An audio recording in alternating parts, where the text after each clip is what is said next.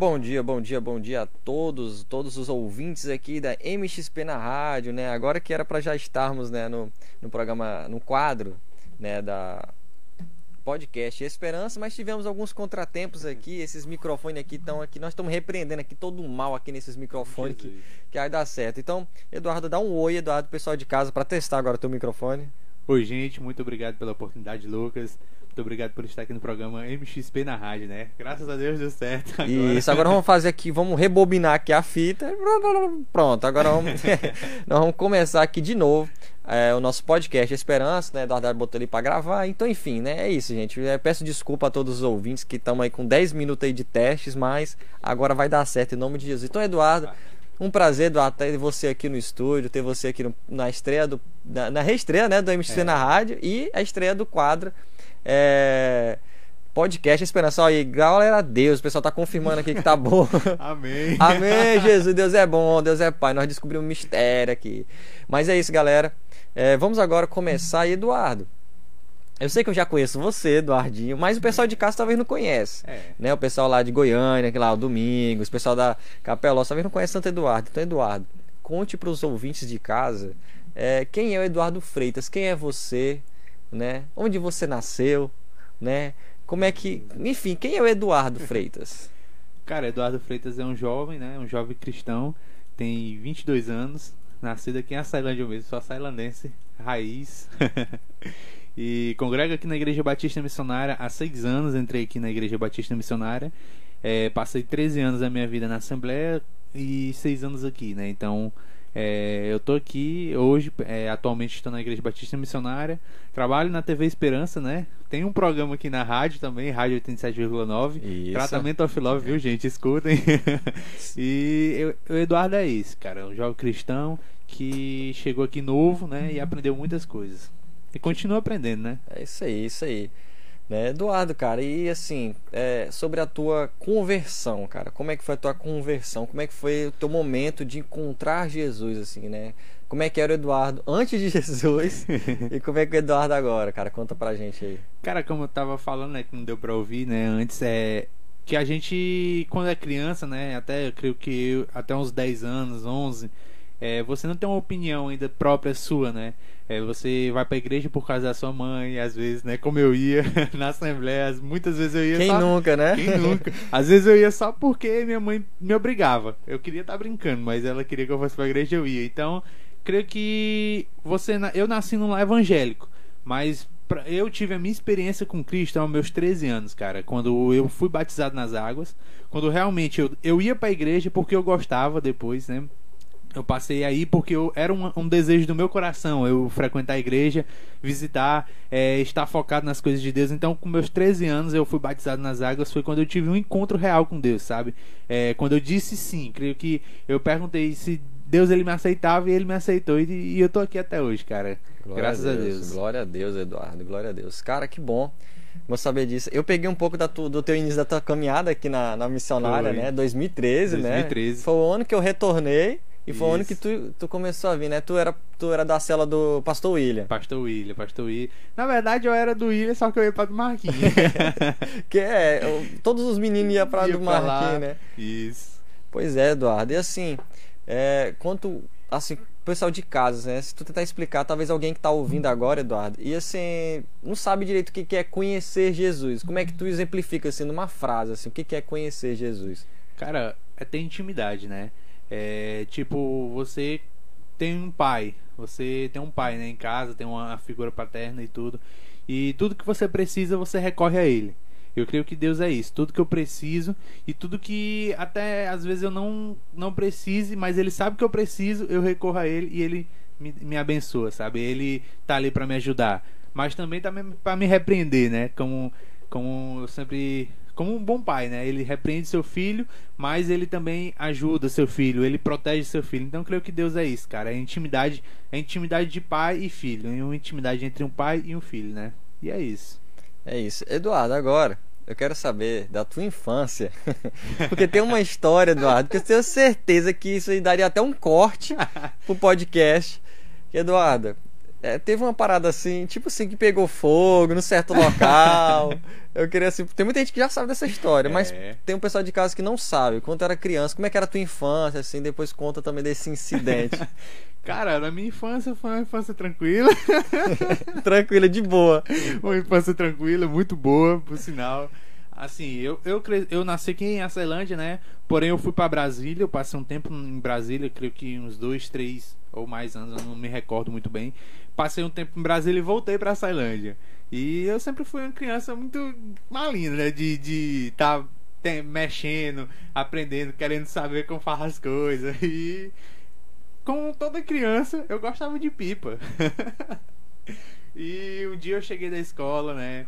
Na minha infância, eu creio que eu tinha oito, oito ou sete anos por aí.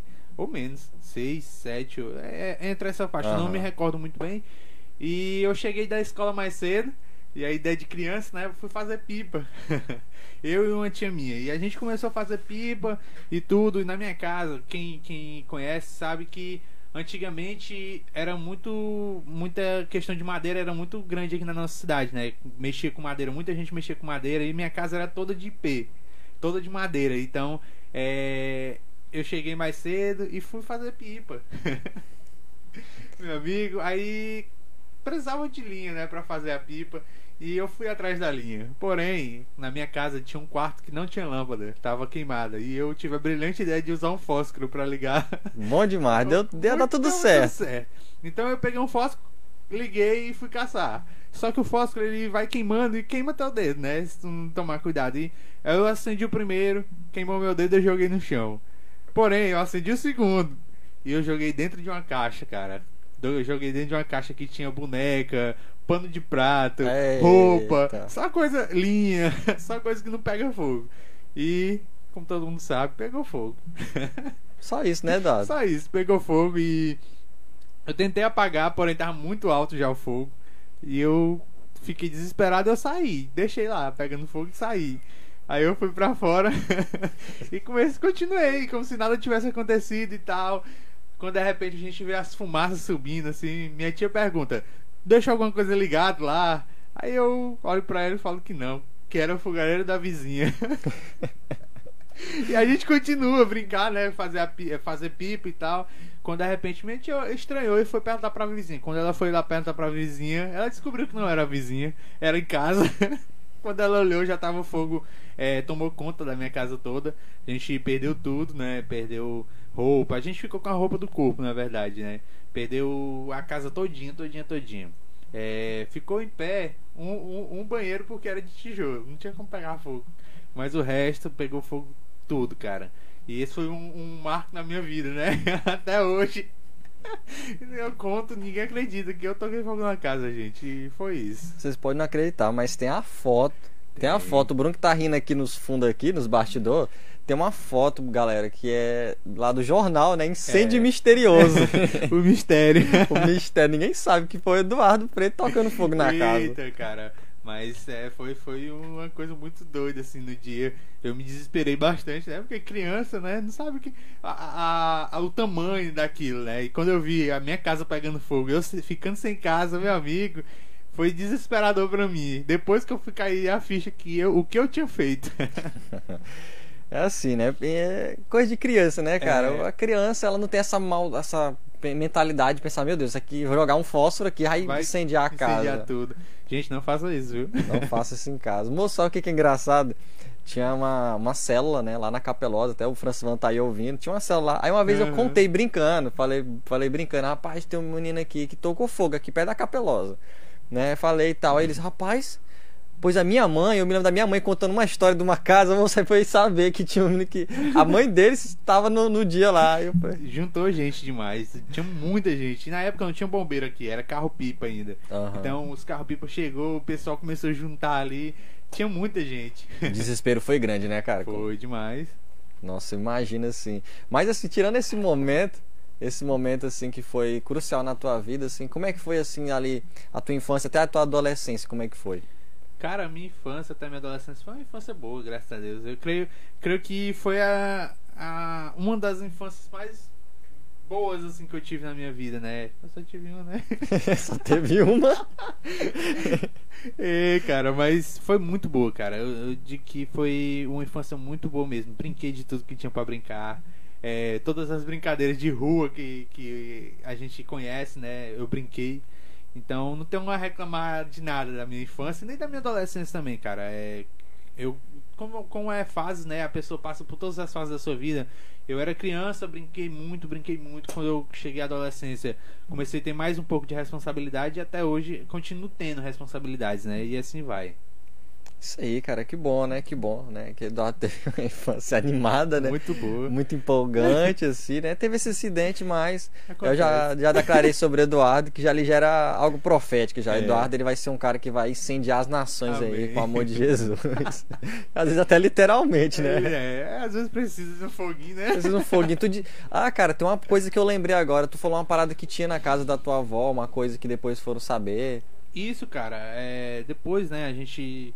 Minha avó, ela passou um tempo que não era. Ela não era evangélica, depois que ela se converteu, né? De uma, uma idade dela, que ela, ela se separou e se converteu e é até hoje evangélica, né? Mas ela disse que depois que aconteceu tudo, todo esse ocorrido, a gente foi descobrir que debaixo da casa que a gente morava foi feito macumba pra minha avó. E tinha laço, laços vermelhos, tudo, um monte de coisa enterrado debaixo da casa. E a gente descobriu depois que pegou fogo a casa. E nessa casa aconteciam muitas coisas assim, é, é, di- diga-se de passagem, que assustava, né? É, mexer com a gente, mexer com, com a- o psicológico da minha tia. Então, depois que pegou fogo, minha avó é, foi na igreja, né, visitar e tudo, e falaram que era pra ela olhar e tudo, olhar com outros olhos esse incêndio, porque Deus também tava é, limpando a casa dela, limpando o ambiente, porque foi feita uma macumba pra ela ali. E é, depois que tudo ocorreu, a gente achou, realmente achou debaixo do banheiro, né, onde eu falei que ficou em pé, o único que ficou em pé tava lá, é, coisas vermelhas e tudo de um trabalho que foi feito pra minha avó, na época que ela era casada ainda, né. Sim. Pois é, cara, né? Pra tu ver, né? Foi uma coisa assim, né? Meio assim, displicente. Nossa, a criança foi lá e tocou fogo, quase mata todo mundo, É. perdeu tudo. Mas olha isso aí, né, cara? Como é que Deus, né? Como é que é o cuidado de Deus? Tu mesmo falou que é, sobre Deus, é, entender quem é Jesus é esse cuidado, né? É. E aí Deus estava cuidando ali da tua casa, né? Da tua família, tava Isso. ali livrando de algo, né, cara? Livrando de algo. Isso, que a, gente, a gente que conhece um pouco sobre o reino espiritual sabe que isso é sério, né, cara? É muito sério. E depois, né, o cuidado de Deus com a gente, cara, que em nenhum momento ele deixou faltar nada. E mesmo com tudo isso ocorrendo, em nenhum momento a gente não ficou sem casa. Deus ele usou uma pessoa para dar, cedeu uma casa totalmente de graça, cedeu uma casa pra gente, a gente morou até o tempo em que a gente ganhou os materiais para construir a casa e a casa que eu moro até hoje, né?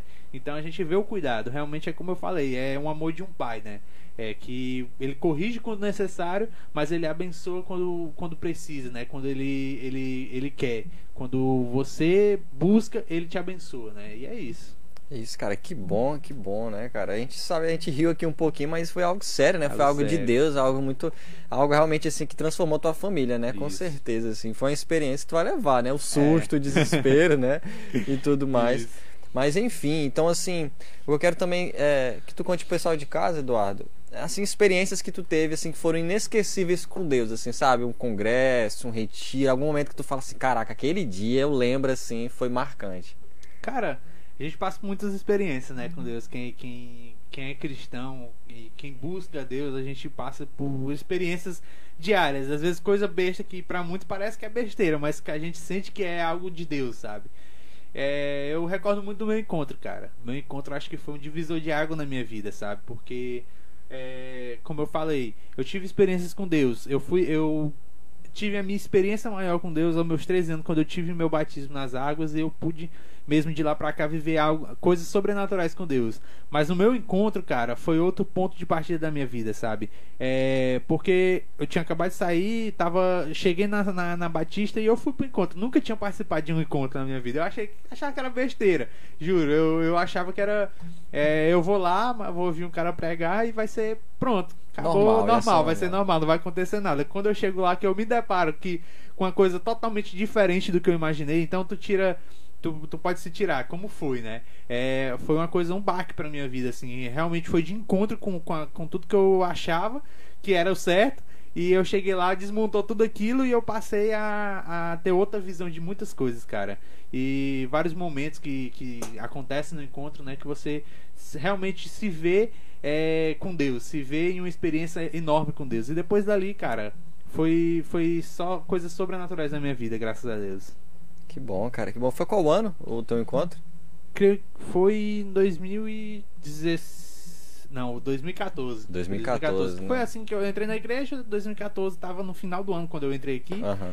Foi no ano, no ano seguinte, 2014. Entendi, né? 2014 foi o ano que eu tava morando lá pro Goiás, né? Isso. Lá perto onde o meu amigo Domingos tá morando agora. Morei em Anápolis e foi também o ano do meu encontro, né? Foi o ano do meu encontro, assim, quem conhece um pouco mais aí da MXP sabe que eu contei muito, muito testemunho já desse ano, cara. Realmente, assim, também tive um encontro que foi no, em Goiânia, assim. Realmente, que nem o Eduardo falou, eu fui, olha que eu fui. Eu já tinha, assim, uma mentalidade, aí ia pra igreja, já tinha um tempo e tal. Mas quando eu fui, cara, foi uma coisa muito doida. E olha que É. a galera que eu fui, cara, foi uma galera barra pesada, bicho. Eram uns caras, assim, que de verdade, eles... Eles levaram na mochila cigarro de maconha, um monte de coisa pra fumar lá. Eu falei, meus, que Meu os caras tá vindo pro encontro.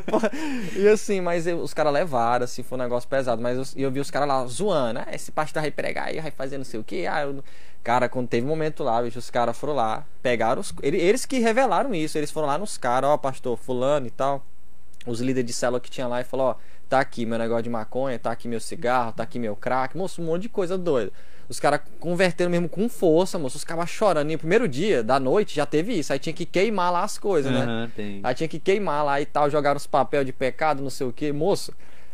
Aí eu olhando pros caras lá, né? E os cabas chorando, chorando. Eu, mano do céu, os cabas mal entraram no encontro. Tinha uma presença, cara. E tinha uma galera que ficava assim, num, num, num canto lá que eu sempre via perto da, da- do refeitório. Cara, toda hora orando, toda hora orando. Eu ficava, bicho, esses caras. Eu ficava até assim meio zoando. Mas pra que isso tudo? Pra que esse exagero? Mas, cara, teve uma presença. Aí eu fiquei, né? Meio que, que assim, aquela coisa. Ah, aconteceu com os caras, mas comigo não vai Comigo ser. não vai. É o que Cara, a gente pensa, cara. Quando foi no segundo dia do encontro, meu amigo, teve, eu tive uma experiência assim doida, cara, doida. Foi quando Deus me mostrou o meu chamado, mostrou que eu seria um pastor, mostrou, teve uma visão assim, foi muito doido, bicho. Eu tive uma visão assim de eu estar sentado aqui ouvindo o cara pregar, e é como se eu fosse tipo transportado para outro local e eu vendo, eu pregando e tal, umas coisas assim. Assim, foi muito doido, né? Dali pra frente, né? Que nem o Eduardo falou, é, é- muda muito, né, cara? É, não tem como você ter uma experiência com Deus e continuar a mesma pessoa, né? Eu digo isso pra mim. Não tem como eu conhecer a Deus de verdade, ter um encontro com Ele e continuar sendo a mesma pessoa, a mesma pessoa de Exatamente. antigamente. Não tem, cara. É impossível, né, cara? É impossível mesmo. É assim, a gente não, não tem como a gente. É tipo, é, é algo. Tem até uma música do David Keelan que ele fala assim: algo parece que vai explodir dentro de mim se eu não falar desse amor. É impossível, cara, porque é que nem um bebê. Uma mulher engravida. Cara, tá lá nove meses gerando o bebê. Não tem como ela esconder o menino. É. É uma hora esse menino vai sair, entendeu? Uma hora vai sair de dentro pra fora. Então, é- essa é a conversão. É por isso que lá em João 3, é, Jesus ele ensina pra, pra Nicodemos que, cara, pra você me conhecer, você tem que nascer de novo. De novo. Aí ele até fica, ah, pai, eu vou entrar dentro da barriga da minha mãe, como é que vai acontecer isso? Aí ele fala, não, Jesus explica, cara, é, uma, é o nascimento no espírito, né? O que aconteceu na vida do Eduardo, o que aconteceu na minha vida, que eu creio que também aconteceu na vida do Bruno, né? Então, assim, até depois eu vou marcar um dia de entrevistar o Bruno. de entrevistar Entrevistar o o Bruno. é, conversar um pouco com o Bruno aqui, saber como é que é a vida dele. Mas é isso, pessoal. Olha, um recadinho para todos os ouvintes aí que estão conectados, né? Quem tá aqui, quem ligou a rádio agora, o que que tá acontecendo? Aqui é um podcast Esperança, dentro um quadro, dentro do programa MXP na rádio. E você que tá aqui ouvindo, quer fazer alguma pergunta para Eduardo Freitas? Mande aqui no número 99103-8787. O Bruno vai estar aqui ligado aqui para poder ver. Então quer fazer alguma pergunta? Rapaz, esse menino aí, eu ouvi um negócio aqui, quero saber mais. Então pergunte, né, que a gente vai poder responder daqui a pouco aqui no final aqui do programa. Pode perguntar. É, vai estar tudo certo, né, Eduardo? A gente vai aqui. Mas enfim, Eduardo. Assim, agora um papo agora mais cabeça, cara. O que que tu acha que falta nessa geração? Se tu fosse mudar uma coisa na geração, não tô falando só da igreja, de tudo, do mundo, o que que tu mudaria? Cara, a mentalidade de, de, de muitos, assim, sabe? É, eu mudaria a maneira de pensar, sabe? Se eu tivesse o poder de, ah, vou mudar a mente da, da geração, eu mudaria a mente, realmente. Eu faria tipo um limpo na mente e colocaria é, realmente o que é necessário, Aham. sabe? Porque eu vejo muito a, a nossa geração hoje em dia se corrompendo fácil, cara, com tantas coisas bestas, né? Com tantas coisas assim que, ao nosso ver, é besteira, cara. E a gente sabe porque eu, a gente já, já viu isso acontecer, entendeu? Já vê gente acontecer. Mas a juventude hoje tá assim: eu vejo, mas eu quero provar por mim mesmo. Então eu vou fazer. Aham. Então eu mudaria. Creio que eu mudaria a mente de muitos, muitos jovens, sabe? Eu mudaria a maneira de pensar, a maneira de pensar até sobre as coisas do reino, sabe? Porque hoje a gente tem. é, Muitos jovens têm muita visão de que ser crente é ser aquele cara chato, aquele cara que vai pra igreja, senta lá na frente e ouve um cara pregar. é, e jovens têm isso, né? Essa mentalidade. Eu mudaria a maneira de ver isso. Eu, eu- eu faria ter o jovem ter o pensamento de experiências incríveis com Deus. Assim como eu tive, assim como você teve, o Bruno. É, eu mudaria essa mentalidade e botar- tentaria fazer isso, sabe? É, ver a forma de, de, digamos, de ser cristão de uma maneira diferente, de uma maneira mais, é, mais atual, mas sem perder a essência, né? Que é Cristo. Exatamente, né? Você perdeu o princípio É, ali, né? O perdeu o princípio ali da princípio. Bíblia, da palavra de Deus. É, realmente, que- assim, o que tu falou, Eduardo, é como se fosse o computador, né? Dá vontade de ir Isso, lá, resetar, formatar, resetar. Moço, apagar, vamos- reiniciar apaga tudo. tudo. Tudo. É Dá uma isso. resetada, né, na galera, assim. Dar uma resetada e colocar, tipo, no computador a gente coloca o que a gente quer. Ele novo a gente coloca todos os programas que a gente quer. E é isso, cara. Eu colocaria uma mentalidade nova. Uma maneira de pensar nova, sabe? É uma maneira de pensar a respeito de Cristo nova, diferente. Exatamente, é isso que tu tá falando, é metanoia, né? É, É, uma mudança mudança de mente, mente. né? Exatamente Romanos 12 isso. fala disso, né? Que a gente não pode se conformar com o mundo, Com o mundo. mas permitir que a nossa mente seja transformada. É, Exatamente. né, cara? Porque realmente no, no- nesse processo de mudança, né, que o Eduardo tá falando aí, que você muda, que você começa a pensar outras coisas, é nesse momento que a gente experimenta lá o que fala lá em Romanos 12, 2, né? A boa, agradável e perfeita vontade de Deus. Que é a melhor, né, cara? É melhor. Não tem outra coisa melhor, né? É, e assim, algo assim que tu, que tu vê hoje na juventude, dentro disso que tu tá falando, da mentalidade errada, qual é o maior problema? Assim, tipo, cara, o- a pior coisa que os jovens fazem hoje, que tu acha? Cara, influência, né? Influência de amigo, sabe? Influência de, de muitos amigos a respeito de. Até da igreja, né? Sabe? Eu posso ser da igreja, mas se eu não tiver uma mentalidade firmada em Deus, é um amigo meu que me chamar pra ir pra ou- qualquer outro lugar. Qualquer outro lugar que não seja a igreja, que não seja estar perto de Deus, eu vou. Isso é Aham. o que acontece hoje em dia, né?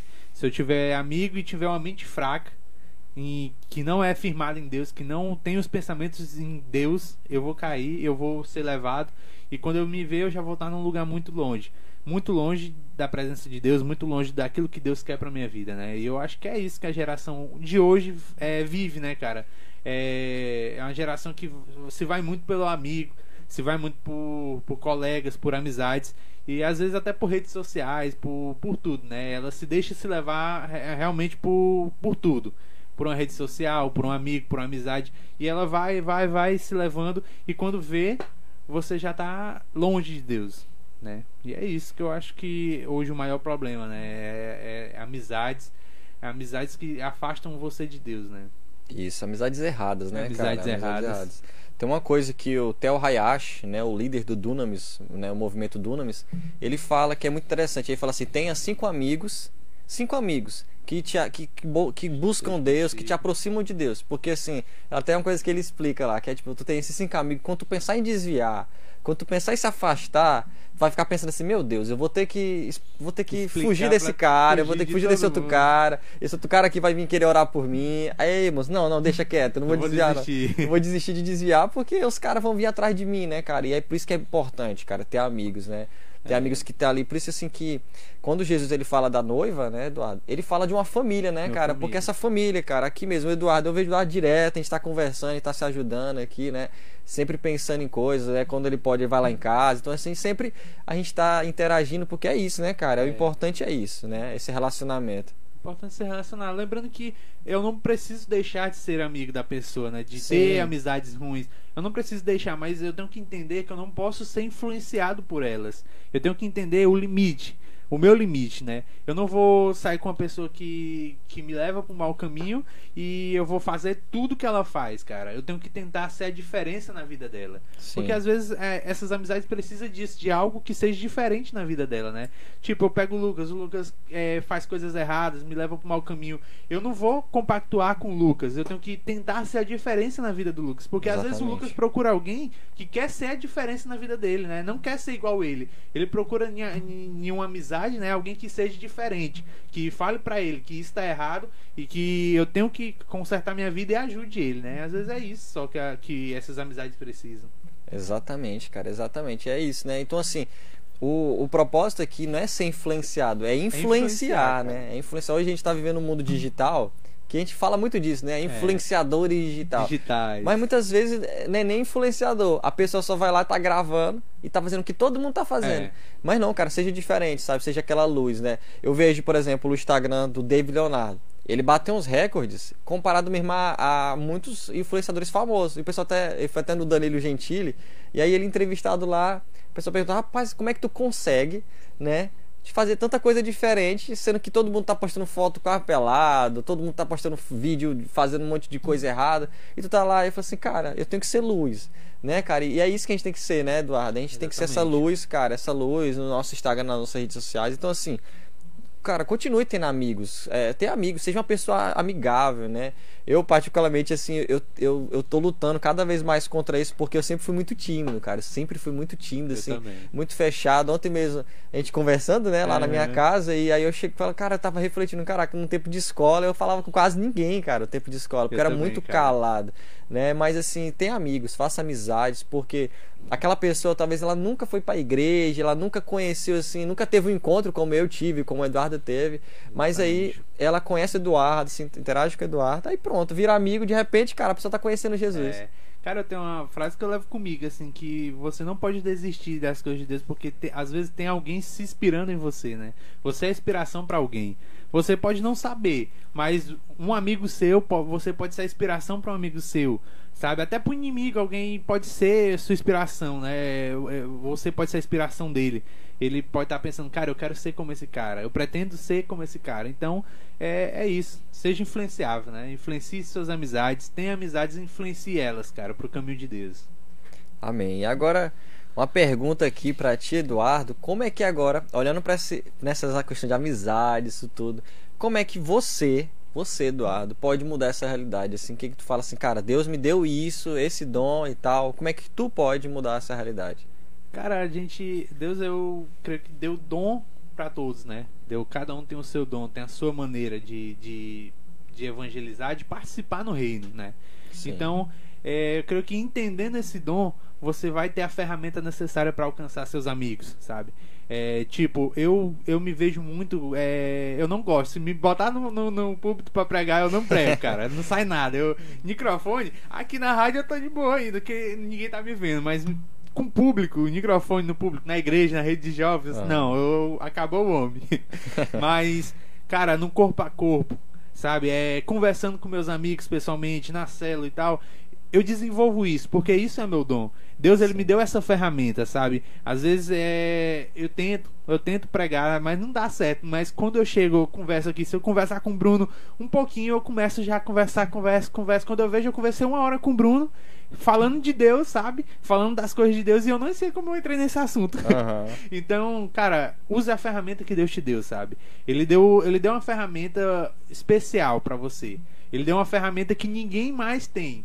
É, sabe? E ele deu a você. Cada um tem essa ferramenta. É só usá-la, sabe? É, e assim você muda a geração. Creio que se duas, três pessoas mudarem através da sua vida, você já fez muito pro reino. Então, tente, tente mudar, entendeu? Creio que não, não vai ser só uma, duas, vai ser milhares, entendeu? Eu, eu profetizo que vai ser milhares de vidas ser transformadas pelos Amém, seus dons, amém. pelas suas capacidades que Deus te deu. Então, use isso para o reino, cara. Eu tenho até um amigo o Thiago é um amigo também, né, Aham. cara?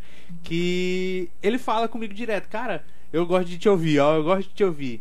E isso é massa, cara, sabe? Porque é- isso é sinal de que o, o, o teu dom não tá sendo em vão. Aquilo que Deus te deu não tá sendo em vão. Você tá usando e tá gerando fruto. E a pessoa pode até não, não, não mudar na hora. Mas aquele fruto ficou ali, cara. O fruto ficou. E futuramente você vai ver o fruto, o fruto germinar. Você vai ver aquele fruto dar outros frutos, né?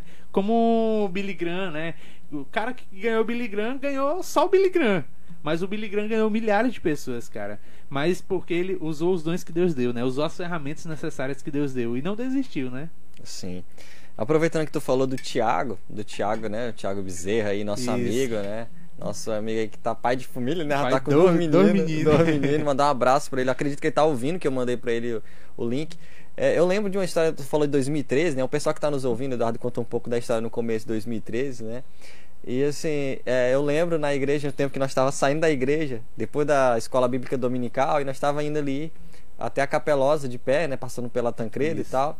Aí nós conversando, aí teve uma hora, cara, que o Thiago, ele confessou um negócio, né? Ele, ele confessou um plano que ele e o Eduardo tava. Ele tava assim, cara, eu vou conversar pra vocês. Antes da gente conhecer vocês, de se envolver com a igreja, nós tava pensando em ir pra uma festa, de beber muito. Era o plano deles, de ir pra festa, beber muito. Aí eles falaram assim, cara, mas a gente não vai mais não. A gente não vai mais não e tal. Eu não sei se vocês foram. Foram não, né? Não, não, não. Mas eles falaram que não iam e assim, falaram isso, né? Que eu, tal, meu irmão, uma galera tinha ajudado ele, né? Ajudado tu Uhum. e o Thiago. E eu lembro disso, cara, e esse ponto que tu falou de Billy Graham é muito massa. Porque eu creio na minha vida, eu, Lucas, eu com meu, cham... meu dom, meu dom é pastor. Então meu dom é tipo cuidar da pessoa, tentar ajudar e tal. Eu não tenho esse jeito de me entrosar com todo mundo. Uhum. Mas eu cuido de uma pessoa e eu creio, cara, que eu na vida aqui do Eduardo, até falo isso aqui, declara na vida dele, que eu fui um Amém. dos caras que ajudou o Eduardo a se firmar em Jesus e ele vai ser o cara que vai ganhar muita gente. Eu vou ganhar, talvez eu vou ajudar o Eduardo, só o Eduardo. É, e o Eduardo mas- vai ganhar muita gente, cara, pra glória de Deus. É isso, cara. O evangelho é isso, né? O evangelho é isso. Eu me lembro que o Thiago me trouxe pra igreja, cara. O Thiago faz muita, muita, muito do que eu sou hoje, assim, em Cristo, passa pela vida do Thiago, né? Porque se não fosse por ele, eu não teria conhecido a Batista, não teria as experiências que eu tive hoje, né? Então, no momento eu tava caçando a igreja, ele falou, bora ali, bora, no centro, eu moro na, lá perto da Capelosa, no Jardim América. E Tenho eu- certeza que não é a capelosa. não. Nada contra, mas não é. eu, então eu moro lá perto da Capelosa. Vindo pro centro é quase 30 minutos, 20 minutos de pé e eu vinha todos os dias mais o Thiago. E mesmo que fosse com outros propósitos, assim que eu cheguei na igreja foi com outros propósitos, mas Deus foi mudando aquilo, sabe? E Deus usou a vida do Thiago pra me transformar, cara, Pra me trazer aqui, pra firmar meus passos aqui, para o que eu sou hoje, cara, passa muito por ele, sabe? Por isso Sim. que eu gosto muito desse cara, cara. Eu gosto muito, sabe? Quando eu tenho a oportunidade hoje, ele não tá na nos caminhos do Senhor, né? Ele não firmou, mas eu oro pela vida dele todos os dias quando a gente tem a oportunidade de estar pregando pra ele, a gente tá lá, tá seguindo com ele, tá tá tendo contato com ele. E eu creio que assim como eu, né, me firmei e Deus me, tem me abençoado, Deus vai abençoar a vida dele também e ele vai voltar, né? Amém, vai sim, cara. O Thiago é muito amado, né? O Marquinhos, né? É. Tinha uma coisa que o Marquinhos dizia que o Eduardo e o Thiago andavam muito junto. Ele, rapaz, moço, e eu achando que quem ia prestar era o Thiago.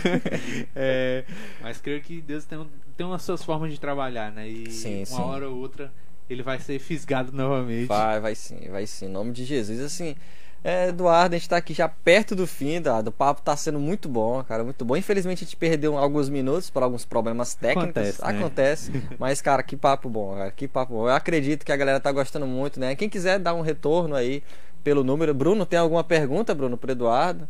Ainda não. Você que tá ouvindo aí, que tá aqui. Gente, né? Acho que o pessoal tá com- tão concentrado na conversa, né? Mas quer fazer uma pergunta pra ele? Mande aí no, no número 991038787. Mande aí no nosso WhatsApp uma perguntas. Pra gente fazer pergunta pra esse rapaz bonito, esse galã. Que tá solteiro, Eduardo? Tá solteiro mesmo? Ou já tem algum coração assim que tá, Tô à disposição de Deus. tá à disposição de Deus, né? Ai, cara. Mas assim, Eduardo.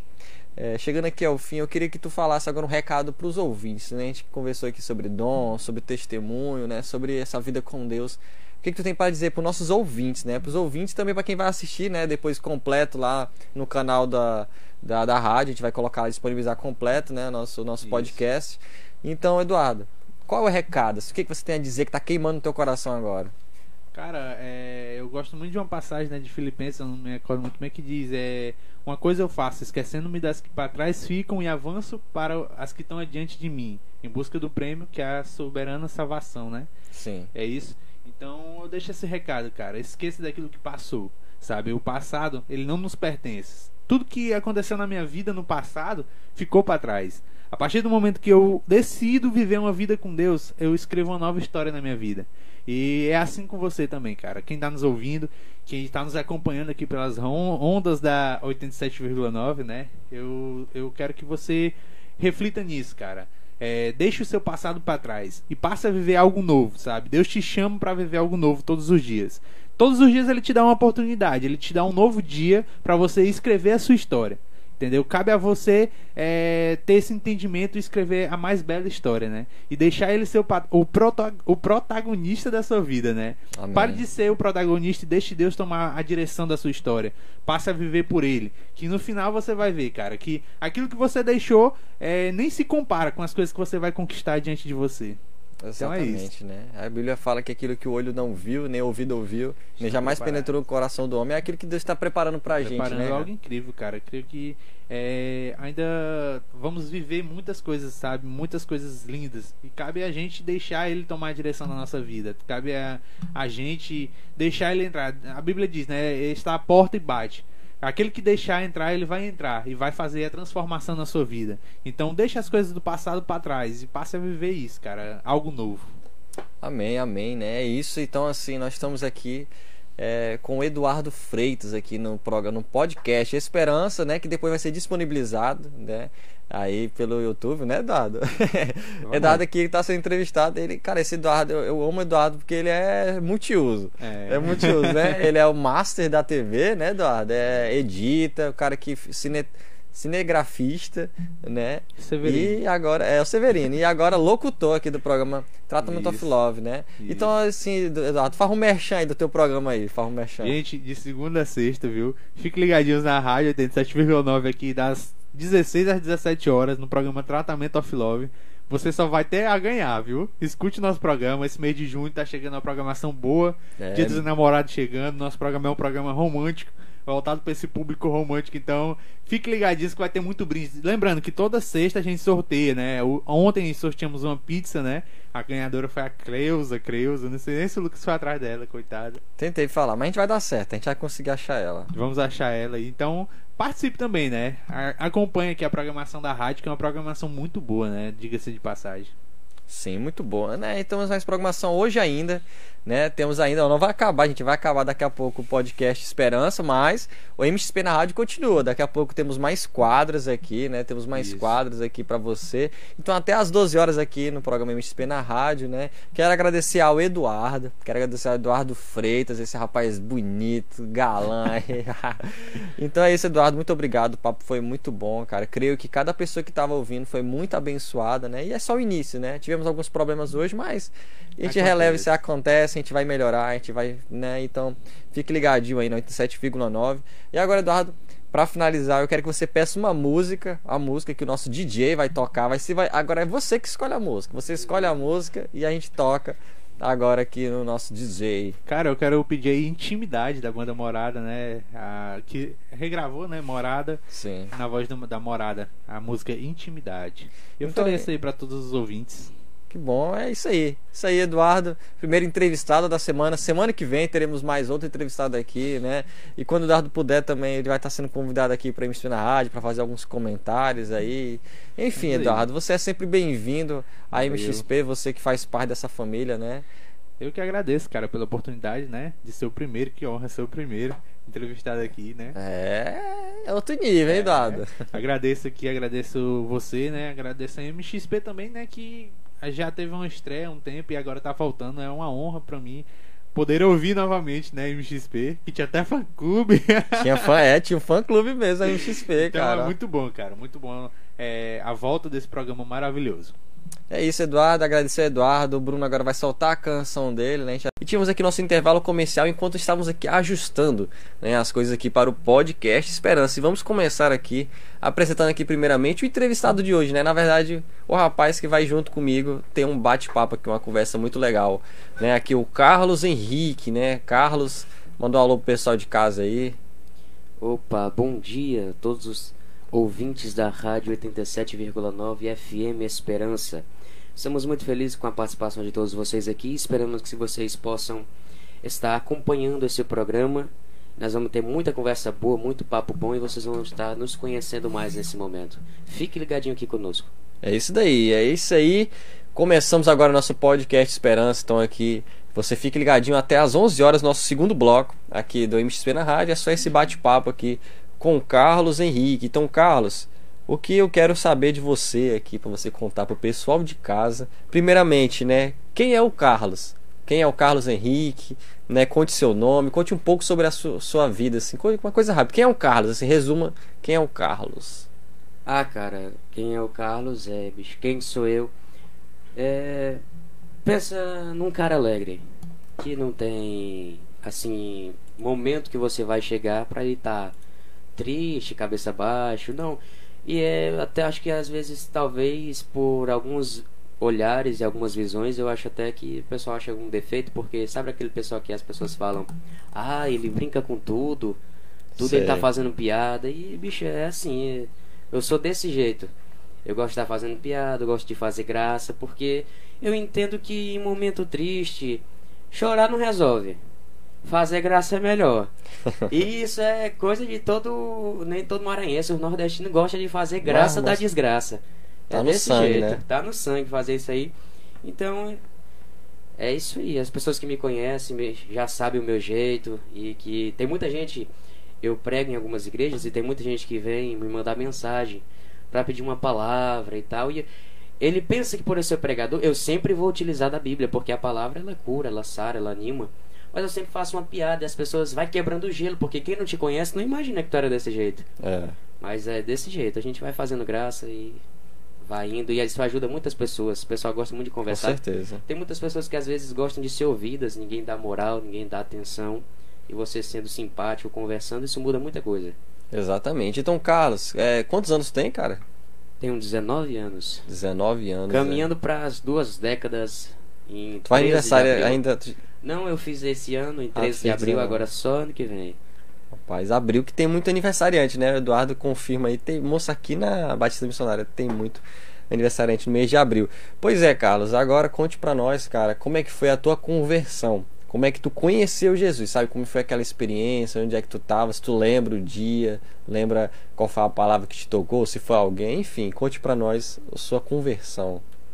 Rapaz, a minha conversão ela foi desde criança, né? Eu tinha uma senhora lá na rua, por nome Salustiana. Eu morava no Goiás, né? Não morava aqui no Maranhão. E ela chegava em todas as casas e ela batia, ela conhecia todas as crianças, ela sempre gostou de crianças. E ela chegava nos nossos pais, batia de porta em porta e falava: Olha, Dona Maria, eu congrego em tal lugar, tem culto tal dia e tal hora. E eu quero levar os meninos aqui da rua. E ela já me conhecia, minha mãe que não conhecia ela, mas ela pediu para minha mãe se ela podia me levar, levar o menino. Aí a mãe falou: "Não pode, tranquilo". E eu queria ir, né? Menino, não, onde tivesse menino, menino se alegrava, né? Uhum. E meus amigos estavam ainda, eu não queria ficar de fora. E aí ela chamou nesse dia, umas sete horas ela passou mais cedo na casa de todo mundo e foi aquela carreada de menino. Parecia uns pintinhos na aba da galinha. Aí ela a gente foi e foi nessa vez mesmo. Chegou lá, quem quer aceitar Jesus? Ela não quer não, eu digo, mas rapaz, é agora. Então, tu tinha aceitei... quantos anos nessa época aí? Eu tinha mais ou menos os meus 10 anos, 10, uhum. 11 anos quando eu aceitei Jesus. E de lá pra cá, até os meus 13 anos, eu continuei sempre firme. E desde a cidade eu já pregava em congresso de criança. E eu tinha umas facilidades, eu levava caixinha de bombom e fazia tipo isso aqui, ó. Depois que terminava a pregação, eu fazia algumas perguntas pro pessoal. E era só para criançada. Eu falava, olha, quem acertar ganha bombom. E aí a galera falava, olha, vou perguntar e vocês levantam a mão e responde. Aí, quando acabava a caixinha de bombom, chega eu pensava, rapaz, era pra ter comprado outra, mas o dinheiro não era meu. então é isso aí. Eu Foi. comecei aí. Foi, né? Então, assim, na, na, tua infância, tu tá falando aí que já tinha essa facilidade. Então, tu acha, assim, que tu já era mais, assim, desenrolado, assim, para conversar com as pessoas, para falar? Cara, eu sempre fui, desde a escola. Na verdade, eu acho que começou na escola, porque hoje pode ter, eu acredito que tem, mas um exemplo. Antigamente era mais comum, é, quando eu tinha meus 10 anos, até menos quando eu tava na primeira série em diante, tinha muito bullying, demais, demais, demais. Com gordo, com magro, com branco, com preto, tinha tudo. E às vezes quando alguém falava assim de você, todo mundo tinha um apelido, todo mundo tinha algum, algum tipo algum defeito físico que alguém olhava e ia fazer graça. E eu tinha os meus, e as pessoas brincavam e tudo. E nesse momento, às vezes, quando isso entristecia a gente, foi aí que eu meti a graça no meio. Porque eu pensei, eu posso ouvir o, assim, o preconceito, as piadas e ficar triste no meu canto, ou eu posso também zoar quem tá me zoando e fazer graça. Porque eu tô vendo que o que eles estão falando, as pessoas estão rindo de mim. Então, se for assim, eu vou fazer os outros rir do povo também. Vou ficar por baixo, não. Então, começou aí. Uhum. Eu comecei a me desenvolver mais, fazer piada. Eu sempre gostei, cara. Você pode prestar atenção que na escola tem gente para tudo. O que dorme, o que não faz nada, o que falta mata a aula. Eu não era o que fazia graça sempre. Então esse sempre foi um lado meu, porque eu sempre fiquei muito à vontade. Assim, com a comédia, com piada. E eu sempre gostei. E sempre vou ser assim. Claro que tem o seu momento para tudo. para tudo tem um tempo debaixo do céu, então, mas... É. Sempre tem como colocar graça no meio das coisas. Sim, cara, que bom, né, cara? Assim, eu falo, eu falo de mim que eu, eu já era outro, outra, outro cara, assim, tipo, tu tem o teu jeito era mais de falar, de brincar, cara. Eu era o cara de, tipo assim, se eu era zoado que nem tu foi, mano, eu travava, eu era cara caladão, bicho, eu era muito tímido e às vezes isso pesava, né? O cara chegava, ah, Maguelão, ah, oi de pitomba, ah, cabeça de meteoro, aqueles apelidos tudo bonito que, né, que menino bota mocinho eu ficava tenso, eu ficava nervoso, cara, né? E que bom que tu tinha esse jeito, né? Essa desenvoltura de falar, rapaz, pô, tu é o... E conseguir observar, né? Que acho que esse lado que eu sempre observei em ti, cara, que esse lado teu de observar as coisas, assim, detalhe, tu começar a brincar, que é, é uma parada que tu tem, assim, tem esse lado teu mais humorista, né? Tipo, eu acompanho muito o Whindersson Nunes. E uma coisa que ele fala muito, moço. Quando cabe ao humorista, ele observa tudo. Tudo mesmo. Ele, a pessoa tá zoando ele, ele olha um detalhezinho velho na pessoa. Né? Então, assim, quando tu foi crescendo, assim, virando adolescente, jovem, tu manteve isso ou teve algum tempo da tua vida que tu ficou mais quieto ou parou com essas brincadeiras? Teve, teve um momento na minha vida que eu fiquei, assim, mais acanhado, igual o pessoal diz. Foi quando eu mudei do Goiás pra cá. Uhum. Morava no Goiás, aí quando eu mudei pra cá eu tava com meus 13 anos de idade. E quando eu cheguei aqui, aí foi o momento é outra cidade, é outro, outro povo, outra região, outro costume, é, a alimentação na questão de pratos culinários era outra coisa. E quando eu cheguei aqui, eu lembro, eu estava na sétima série. E, cara, eu tive que aprender muita palavra, muita. Tem muita palavra que eu utilizo muito hoje que naquele tempo, quando eu vi pela primeira vez, eu não conhecia. Então foi uma adaptação. E nesse momento de adaptação foi o momento que eu fiquei mais quieto porque eu pensei que eu poderia me soltar depois, mas eu queria que a impressão das pessoas quando me conhecesse, me visse aqui de um rapaz sério. Um rapaz é, responsável, de um menino exemplo, né? Uhum. Era o que eu queria passar. E eu pensava que, por muito tempo eu pensei que quem é engraçado fazia graça, é, perdia isso, pessoal. Eu, talvez ia ser chamado sem vergonha, essas coisas, mas eu percebi que não, as pessoas começaram a gostar mais de mim e querer mais ser meu amigo, estar tá perto de mim quando eu comecei a me soltar e fazer piada, fazer graça, fazer o pessoal rir. E eu vi que hoje eu não consigo me largar disso não, mas nesse tempo, nesse período foi o tempo que eu fiquei assim mais acanhado. E também quando eu morava, já morei muito na casa de tios meus e nesse tempo, cada casa que eu começava, que eu entrava era mais quietinho assim, mas uhum. A pessoa não consegue não, quem nasceu assim é mas eu digo que eu, eu, eu prefiro uma pessoa assim, para ser amigo, para conversar. E quem não é, que precisar de uma ajuda, assim, fazer graça, é, chame comigo, porque momento triste, dificuldade sempre vai ter. E a, não é que a graça vai resolver o teu problema, mas ela ajuda você a passar por ele sem pensar em desistir, em parar e entrar no caminho errado. E é isso aí. Exatamente. É a melhor, a melhor coisa, né, cara? Acho que o pessoal gostava de ti, né, por causa disso, né? Tipo, Tu criou esse jeito de. Na verdade, né, tu nasceu com isso, né? Tu que foi entendendo depois, rapaz, eu sou mais engraçado. Então as pessoas se aproximavam, cara, né? A alegria, cara, ela é um do dom do espírito, né? A gente que, que acha que por ver muito comediante que usa, sei lá, imoralidade, usa sensualidade para tentar fazer graça. Mas na verdade, cara, até o nome graça, né? Tem um significado bíblico que é muito poderoso, né? Que é, cara, é o amor de Jesus, é o favor imerecido. Então, é através desse favor imerecido que a gente se alegra. Então, lá, quando falar dos, dos, do fruto do Espírito, é amor e o segundo é alegria. Então, cara, que bom, assim, que bom. Eu até contar um pouco pro pessoal de casa aí, como é que a gente se conheceu, tu lembra? Lembro. Eu tava no nono ano, estudava ali no Raimundo Televe Sampaio. E meus amigos, eu tinha dois amigos meus que lhe conheceram primeiro, que foi o Arthur e o Kevin. Aham. E aí eles me falaram assim, rapaz, tá tendo um movimento bacana ali. Eu digo, aonde, rapaz? O que é que tá acontecendo? Ele falou, não, tá tendo ali um, uma reunião ali com a galera. Negócio de MXP. Eu digo, o que é que é isso mesmo? Aí ele meteu um não sei o que, um metanoia, experiência, coisa assim. Eu digo, metanoia, loucura, experiência com o quê? Eu tinha essa ideia. Eu sempre fui meio ruim no inglês.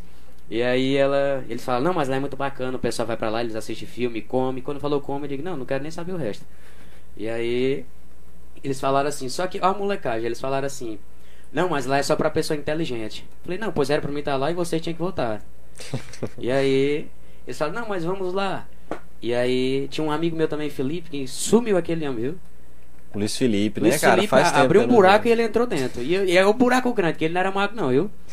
E aí eles falaram, não, vamos lá. Eu falei, vamos sim. Eu cheguei lá, aí eu vi aquele cara assim, meio branquinho, cabelo liso, de óculos, assistindo filmezinho, sabendo tudo de série, música internacional. Eu falei, esse cara aqui não é muito da minha vibe não, mas nós vamos conhecer ele.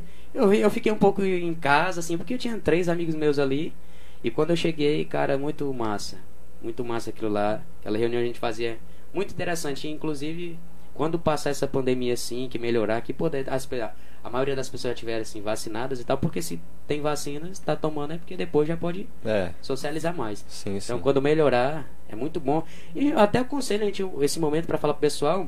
Você de casa, que você tem seus amigos, você pode até mudar o nome, mas isso é muito bom. Socialize, chame. Quando isso passar, obviamente, chame alguém para fazer uma reunião, para se alegrar, assistir um filme. Isso é muito bom a gente andar em comunhão, em alegria. Até porque quando nós andamos assim, a gente conhece mais gente, é muito bom. Né? A gente sair um pouco do celular, fazer outras coisas, ver o mundo afora, que tem gente que falta não Com ver a luz do dia. Então foi muito massa aquele dia. Eu lembro sim, o dia que eu te conheci. E foi um dia que eu falei, não, não quero parar de vir mais não. Todo dia que tiver eu quero estar aqui. O pessoal de casa que está nos ouvindo, né? O Carlos está falando da, da MXP, né? Das reuniões que nós fazíamos da MXP. Que a gente começou lá na, em 2017, lá na casa da minha mãe. Eu tava morando com meus pais ainda. E, cara, era, era do jeito que o Carlos falou, né? Era comida, a gente gastava. Nossa, pensa na coisa que eu gastava: era gasolina do carro da minha mãe e dinheiro para comprar comida. E era dando comida pra esse povo, era comendo coisa, era a gente conversando, era. Era brincadeira assim, mas era que nem o Carlos falou, cara, era muito bom, né? A gente lembra assim, era muito bom, né? Tinha uma galera muito boa, cara. Francivan, não sei se o Francivan tá ouvindo, né? ele, ele ouviu semana passada, Francivan, tinha o, o Lala, tinha o Kevin, né? Tinha o Luiz Felipe, que realmente, cara, faz muito tempo que eu não vi o Luiz Felipe, que era muito massa. Então, assim, é como o Carlos falou, né, cara? O importante é isso. Eu, como eu falei, na minha infância eu era mais tímido. Eu não era que nem o Carlos, mais falante e tal. Eu era muito tímido, mas, cara, quando comecei a, a crescer assim e tal, e entendi o meu propósito, cara, eu tenho que levar Jesus para as pessoas. Eu pensei, moço, qual a melhor forma de levar Jesus para as pessoas? É vivendo com elas. Então eu levava, tipo, lá, tinha um videogame lá, cara, vamos jogar videogame. Vamos assistir um filme. Vamos conversar sobre qualquer coisa. E a gente ali ia aprendendo, né? A gente ia aprendendo, a gente às vezes a gente falava sobre alguns assuntos, a gente já chegou a falar de preconceito, falar. Assim, a gente falava de muitos temas assim que são importantes ser falados. Mas é isso, sim, Carlos. É, agora conta pro pessoal de casa, cara, experiências que tu teve com Deus, assim, cara, experiências assim que tu lembra que te marcaram, assim, algum culto, algum lugar, algum momento que tu teve com Deus que te marcou.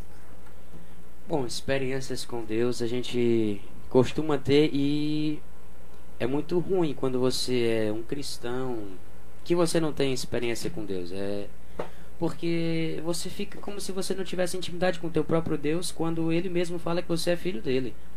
Então todo filho ele tem que ter intimidade com seu pai. E dentro da intimidade você cria experiências com Deus.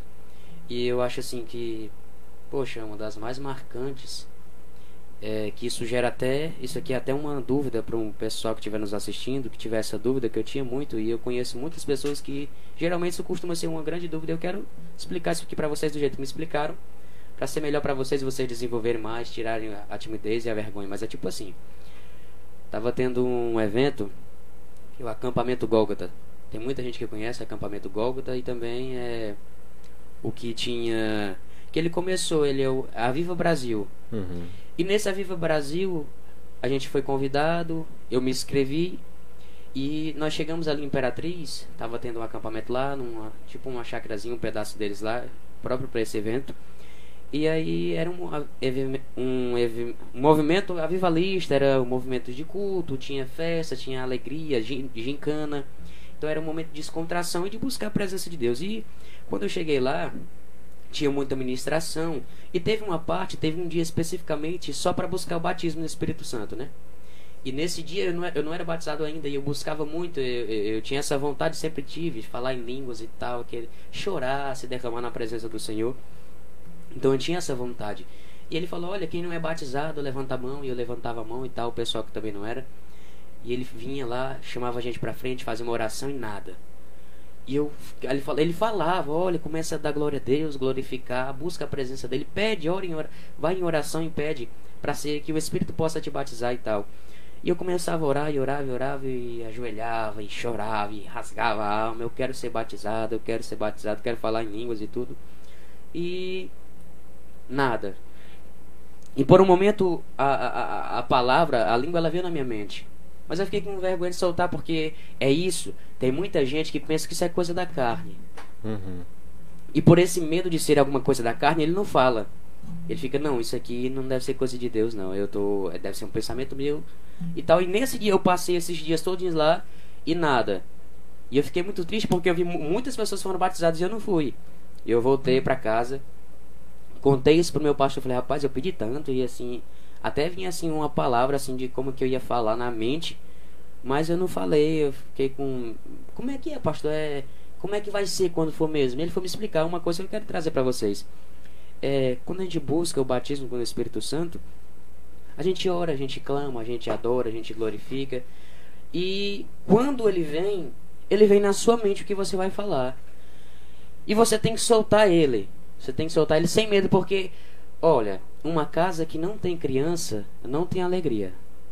Uma casa que. Porque, ou melhor, melhorando. Uma casa que não tem criança, ela não tem uma alegria do tamanho que teria se tivesse uma. Pode ter a alegria do casal, dos cônjuges ali, mas se não tiver criança, fica aquela coisa meio vazia, porque criança ela traz aquela alegria. E se você está na presença do Senhor, você é dele. O mundo é dele. Você foi criado por ele. Por ele e para ele são todas as coisas.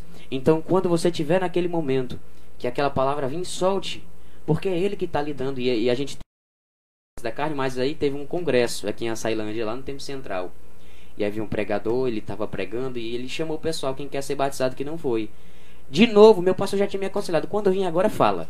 Entendeu? Tipo Samuel, quando eu tava lá, uhum. é, Samuel, ele foi até ali e disse, eu, tá me chamando, meu patrão? Ele disse, não, moço, não tô te chamando não. Aí ele voltava, então tipo assim, quando você ouvir, fala. Então foi o mesmo, a mesma coisa. Comecei lá, tava com a mão levantada, adorando e tudo, e aí a palavra veio. Eu não me aguentei não, meu amigo. Soltei mesmo e comecei. Aí comecei olá, dar glória a Deus e aquela alegria, aquela coisa e foi assim uma das maiores experiências da minha vida foi quando eu fui batizado no Espírito Santo e aí tinha para ninguém não, me segurava não. Que bom, cara, que bom saber disso daí, né, cara? Ainda bom que tu passou um aprendizado aí, né? Passou uma reflexão sobre isso, né, cara? Que é realmente esse momento diferenciado, né, cara? Que tu chega assim. Com certeza tu, tu passou a enxergar Deus de uma outra forma, né? Daí pra frente, né, cara? E assim, conta pra gente, tu, tu tá falando um pouco mais disso, de, dessas experiências, assim, e, e tu prega, né? Tu já prega. Então conta pra nós aí é, as maiores experiências que tu teve assim, cara, que tu pregou num lugar que tu falasse assim, caraca, Deus me usou. Tem algum, tá algum momento que tu lembra, tipo, naquele lugar eu preguei, rapaz, não era eu não, era o Espírito Santo. Tem algum momento assim que tu lembra muito? Tem, tem tanto momentos em congregações quanto até mesmo para alguma pessoa na rua ou em algum lugar. E inclusive é uma experiência muito linda, muito linda mesmo. Eu tenho para contar. Minha mãe tinha uma roça ali perto do 100 Inclusive, um beijo para essa linda, maravilhosa Ana Cleide que está nos assistindo aqui agora. Uma inspiração para mim, o amor da minha vida. E ela tinha essa roça dela, ela tinha um comércio lá. E nesse comércio dela, ela vendia muitas coisas e tal. E tinha um rapaz, sempre era um povoadozinho que vinha, interligava, né? Para você passar para certos povoados, você tinha que passar por lá. Uhum. E aí, chegou um rapaz lá, baixinho e tal. Ele pediu uma cerveja. E a gente foi conversando, conversando, porque ela estava fazendo as coisas. Eu falei, Henrique, atende lá para mim. E eu entreguei para ele. E a gente tava conversando lá, ele contando da vida dele, e eu tava lá. No começo, eu não vou mentir, eu tava assim, oh meu Deus do céu, eu queria estar tá assistindo meu desenho ali tranquilo, que igual eu tava aqui, uhum. os caras conversam coisa que eu não tô querendo nem saber. E aí ele falando, falando, e eu, rapaz, veio na mente e de falar de Jesus para ele, de alguma forma. E então é igual tu falou, às vezes a gente tem estratégia, leva alguém pra brincar ou jogar videogame, assistir um jogo, qualquer coisa, pra no meio dar alguma coisa assim e falar de Jesus, porque vai tocar ela, ela vai lembrar disso. E nesse momento lá eu aproveitei. Eu perguntei para ele se ele já tinha sido crente alguma vez. Ele falou já. E ele falou que os pais dele são crentes. Não, minha mãe é crente do ciclo de oração, meu pai é obreiro. E eles oram por mim até hoje. Minha mãe chora todos os dias pedindo para Deus para me aceitar Jesus, mas ainda não chegou o tempo. Eu tenho vontade, mas é essa aí, cara, essa vida que eu tô tendo aqui, tô sem força para me levantar e tal. Aí eu aproveitei. Quando eu vi que ele abriu essa brecha, uhum. aí, meu amigo, desci aí... Bíblia nesse homem. Aí, aí foi João 3,16 na veia. Falei, olha, Deus lhe ama, meu patrão. Não tem pronto. correr. Tu pode ir pra onde for, ele vai. Só por lhe amar. E fui falando, fui falando. E aí eu fiz um negócio, um desafio na hora. Eu veio na cabeça de fazer isso. Eu falei, ele pediu outra, né? Falei assim, rapaz, vamos fazer o seguinte. Se você não beber hoje, e se eu lhe dou um refrigerante da minha parte, de graça, para você beber o refrigerante e a cerveja que você já pegou, eu não cobro.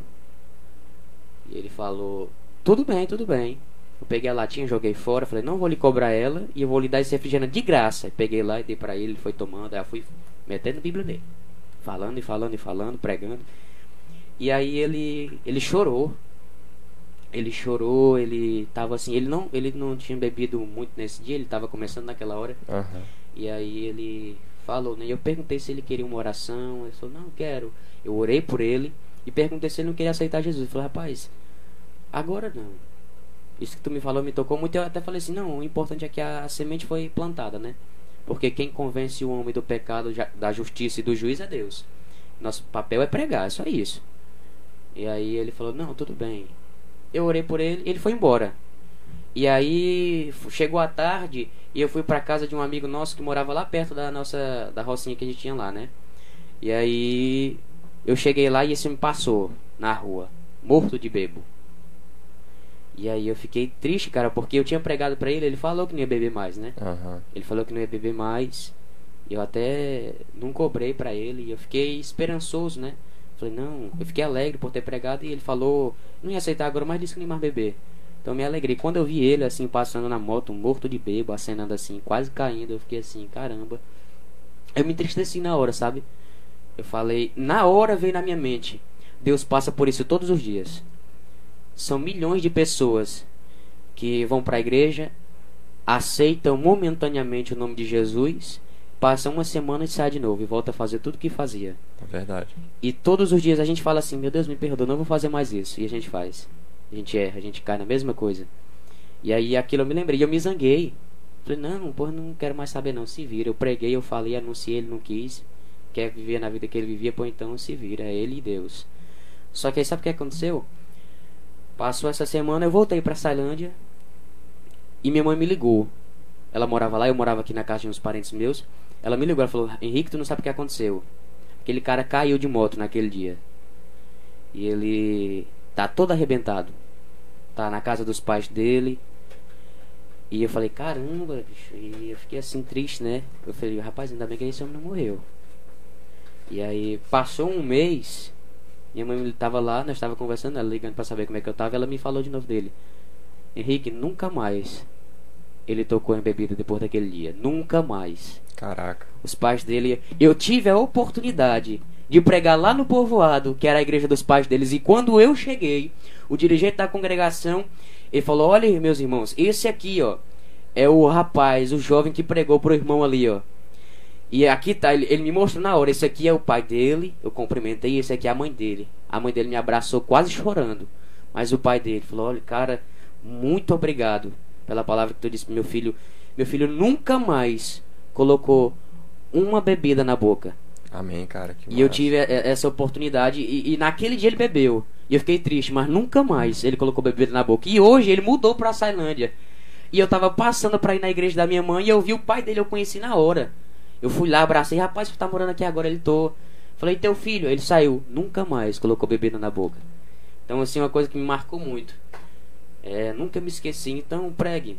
Porque muda assim, a palavra ainda muda, ela transforma assim as pessoas. Amém, cara. Glória a Deus por isso aí. Cara, que história incrível.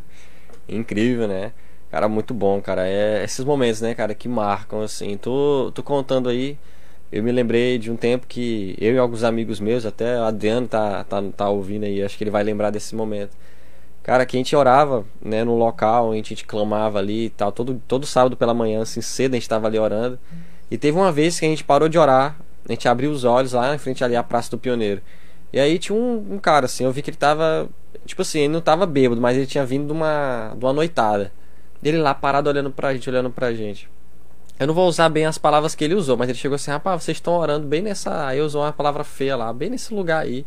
Que é um lugar que era tipo uma boate, que a gente tava orando ali para Deus fechar aquele lugar. Nós oramos mesmo tal. Enfim, esse cara começou a olhar para isso e falou: por que, que vocês estão fazendo isso? Vocês estão tudo novo. Era tipo uns cinco, eu mais uns cinco amigos. Ah, vocês são tudo novo, vocês são tudo jovem aí, para curtir a vida e tal, não sei o que. Aí eu falei assim, cara, é a melhor coisa, a melhor forma que a gente pode curtir é aqui. É orando, é buscando a Deus e tal. Aí ele, nós tudo meio assim, já com cara de choro, que nós tínhamos orado muito. Aí ele olhou e ficou assim, rapaz, eu não entendo isso daí não. Aí a gente começou a tentar falar, a gente falou, pá, vamos falar que Jesus não, é porque assim, né, a gente crê que a Celândia vai ser transformada, né? A gente tá orando aqui para essa boate ser fechada, em nome de Jesus aqui poder ser uma casa de oração, aqui nesse local aqui ser uma casa de oração. E começamos a, a falar isso para ele, ele começou a ficar assim, olhando pra gente, olhando pra gente, ele, moço, mas isso não tá certo não. O jovem tá orando, não sei o que, não sei o que. Aí a gente falou assim, ah, mas o senhor quer. A gente começou a falar de Jesus pra ele, né? Pá, aí foi falando, ele queria ouvir. Ele falou, ah, mas conta da Bíblia. Aí não sei o que. Aí foi falando da Bíblia. Aí pá e tal. E é um falando, e é outro ali, né? Tu foi sozinho, né? E nós ali era uma galera, meu amigo, metralhando o cara. Bíblia, Bíblia no cara. E falando de Jesus pra ele. Aí no final ele começou a querer chorar, assim, a gente viu que ele queria chorar. Aí ele. E a gente percebeu que ele tava sóbrio, ele não tava mais assim. Ele passou a noite, acho que dormiu, acordou de ressaca e tava lá no meio da praça.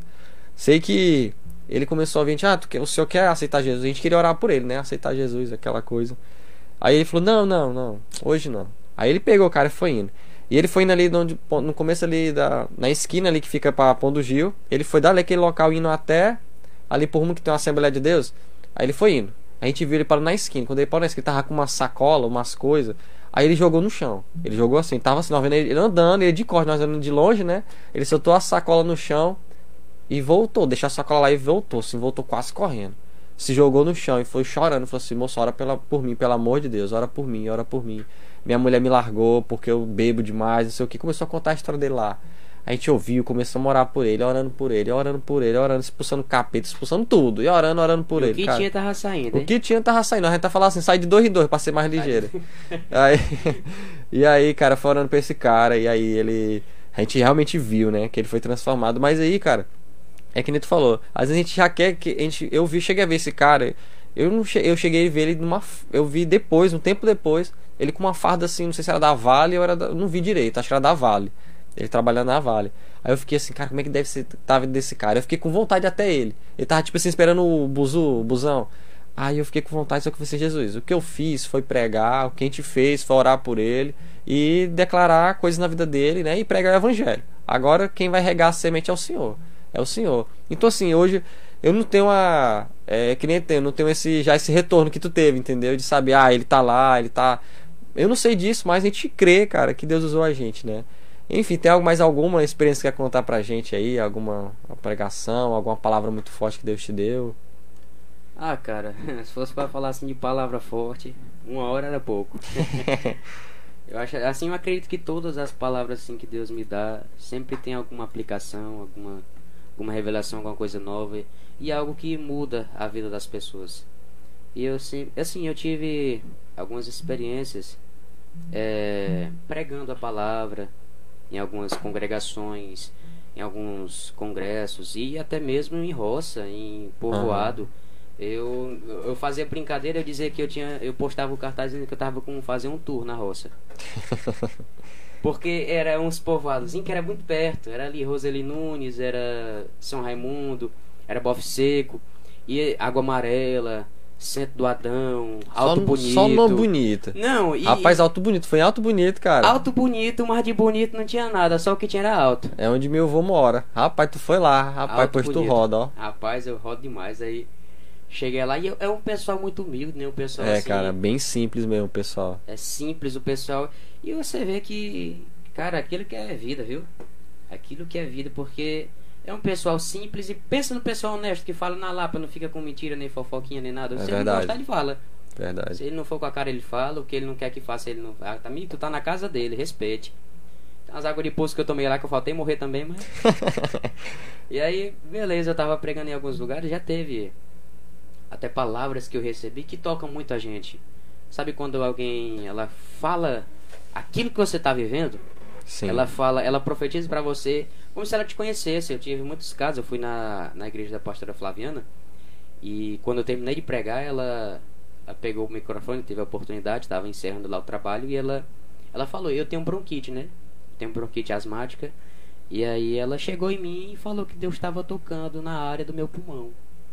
Deus estava sarando, que eu tinha algum problema na respiração. Aham. E essa mulher nunca na, na vida que ela me viu. Nunca, nunca, nunca, nunca. Eu nem, eu nem conhecia ela, nunca tinha visto ela. E ela, na hora, ela falou que eu tinha esse problema. Que eu também tinha um, um envolvimento na área da música, ela via isso. E aí, caramba, eu, eu fiquei assim olhando. Eu falei, rapaz, acho que o Deus que ela serve é o mesmo do meu mesmo, porque ele tá falando a mesma coisa. e a gente brincando lá. E ela foi falando. E realmente, eu sempre gostei, sempre fui muito envolvido na música. Comecei desde pequeno, sempre cantando e tocando. Inclusive, uma coisa que nem todo mundo sabe, eu não comecei pregando, eu comecei cantando. Aham. Eu comecei cantando. E aí, no meio da canção, no meio do louvor, eu ficava ministrando, sabe? Aproveitar um momento que a cantora tava dando uma folga, já tava pra morrer de uns gritos. Aí, quando começava o solinho, Aham. aí eu ia também, né? Aí pronto, Deus vai mudar a sua vida, transformar a sua história, vai mudar você, salvar a sua família, vai arrumar um emprego. Não, e o que o pessoal tava precisando, eu tava dizendo. Só tava dizendo, se fosse culto de família, eu tava dizendo, e você vai arrumar uma namorada, vai casar e vai ter menino. E aí eu começava, era isso aí. E aí, no meio dessa ministração, eu comecei a gostar mais de ministrar do que de cantar. Entendi. E aí eu, eu ficava esperando. Eu faltava cantar mais ligeiro pra ter- chegar logo na parte que ia ter a administração pra mim. E aí entrava, meu irmão. E aí vinha um pessoal de fora, às vezes visitar a nossa igreja lá e via. Falou, não, esse cara tem que estar pregando, que quando ele começar a ministrar, é melhor do que quando tava cantando. Entendi. Eu entendi, né? Digo, é, realmente tem uns tonzinhos que eu não alcanço. Mas aí o pessoal foi gostando aí, foi que eu comecei a me envolver mais com pregar, que eu fui dar saudação e da saudação eu me envolvi. Sim. E aí então quando essa- nessa igreja dessa pastora ela começou a falar isso. E ela até me alegrei, né? Porque ela disse que ela viu algo de na vida conjugal pra mim. Eu digo, rapaz, Deus não disse data não, alguma coisinha assim, alguma prévia, nenhum um, Meu spoiler, um, né? nenhum spoilerzinho, não tem um trailer não, nem na cor, o cabelo, a cor do olho, Parece- nada. Então, assim, são coisas que marcam a gente. Um exemplo, esse dia, faz muito tempo não, tá tendo uma campanha lá na, na nossa congregação, que é o que tu tens em casa. São sete quarta-feiras lá no Pastor Raimundo Coelho. E numa delas lá teve um culto que foi chamado uma pregadora lá, pregadora Isis. E ela, ela, cara, isso me marcou muito. É uma experiência assim que eu lembro e eu, eu, eu não esqueço, né? Ela falou assim, porque assim, olha, olha para você ver a importância assim de, de você fazer graças às vezes, para você poder suportar certas coisas na, na sua vida.